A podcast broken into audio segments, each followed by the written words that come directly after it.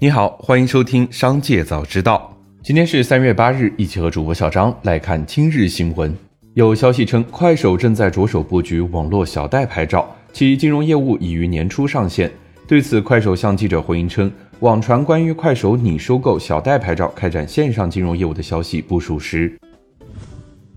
据新华社，根据国务院关于提请审议国务院机构改革方案的议案，组建国家金融监督管理总局，统一负责除证券业之外的金融业监管，强化机构监管、行为监管、功能监管、穿透式监管、持续监管，统筹负责金融消费者权益保护，加强风险管理和防范处置，依法查处违法违规行为，作为国务院直属机构。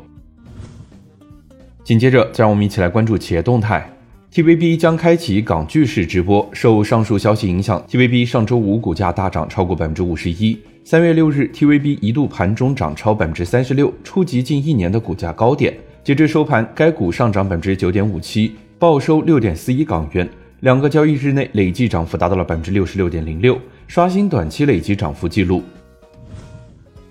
近日，江苏苏州有消费者称，在麦当劳外卖饮料中喝出多只蚂蚁，在投诉后，门店上门回收了饮料，给餐品退了款，并赠送了玩具。对此，麦当劳当事门店回应称，原因尚未明，外卖途中不确定因素多，店内饮料机拆开没问题，后续会以帮消费者申请一些餐券的方式来进行补偿。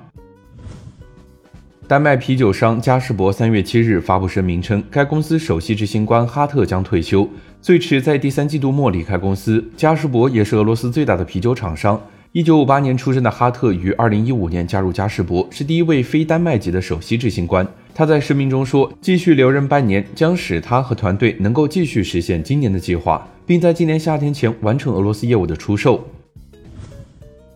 腾讯申请的盗版歌手检测方法、计算机设备及计算机存储介质专利公布。摘要显示，该实施例中的计算机设备可对目标歌名下的 N 首目标歌曲处理得到各目标歌曲的语谱图，使用目标音色特征提取模型对各目标歌曲的语谱图进行音色特征提取，将目标歌曲与其他每首目标歌曲的音色特征向量的相似度平均值作为目标歌曲的相似度平均值。根据各目标歌曲的音色特征向量的相似度，确定该目标歌手是否为盗版歌手。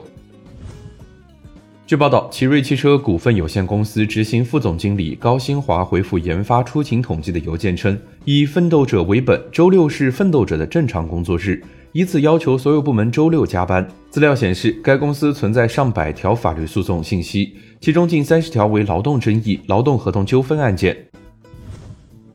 据报道，数千名 Twitter 用户报告了访问该社交媒体平台和其他网站的链接时出现的问题。事后，Twitter 公司表示，目前已经修复了一系列故障中的最后一个问题。马斯克在推特上回复称，是 Twitter 数据访问工具的一个小变化引发了故障，没有任何理由，代码堆栈非常脆弱，最终需要完全重写。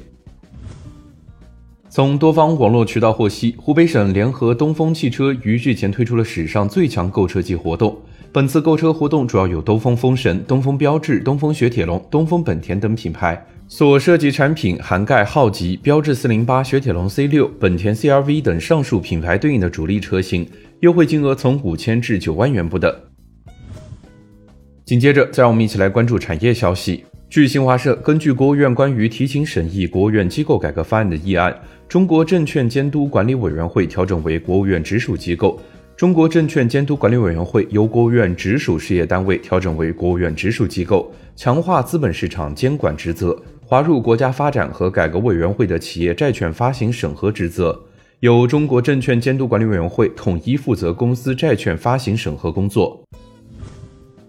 距离五一小长假还有两个月，不少游客已经开始筹划起旅游行程。携程数据显示，截至二月二十八日，预定今年五一假期国内整体旅游订单量同比去年同期的订单量增长了百分之一百五，内地出境游预订量同比去年增长近十七倍。根据国务院关于提请审议国务院机构改革方案的议案，精简中央国家机关人员编制，中央国家机关各部门人员编制统一按照百分之五的比例进行精简，收回的编制主要用于加强重点领域和重要工作。以上就是今天商界早知道的全部内容，感谢收听，明日再会。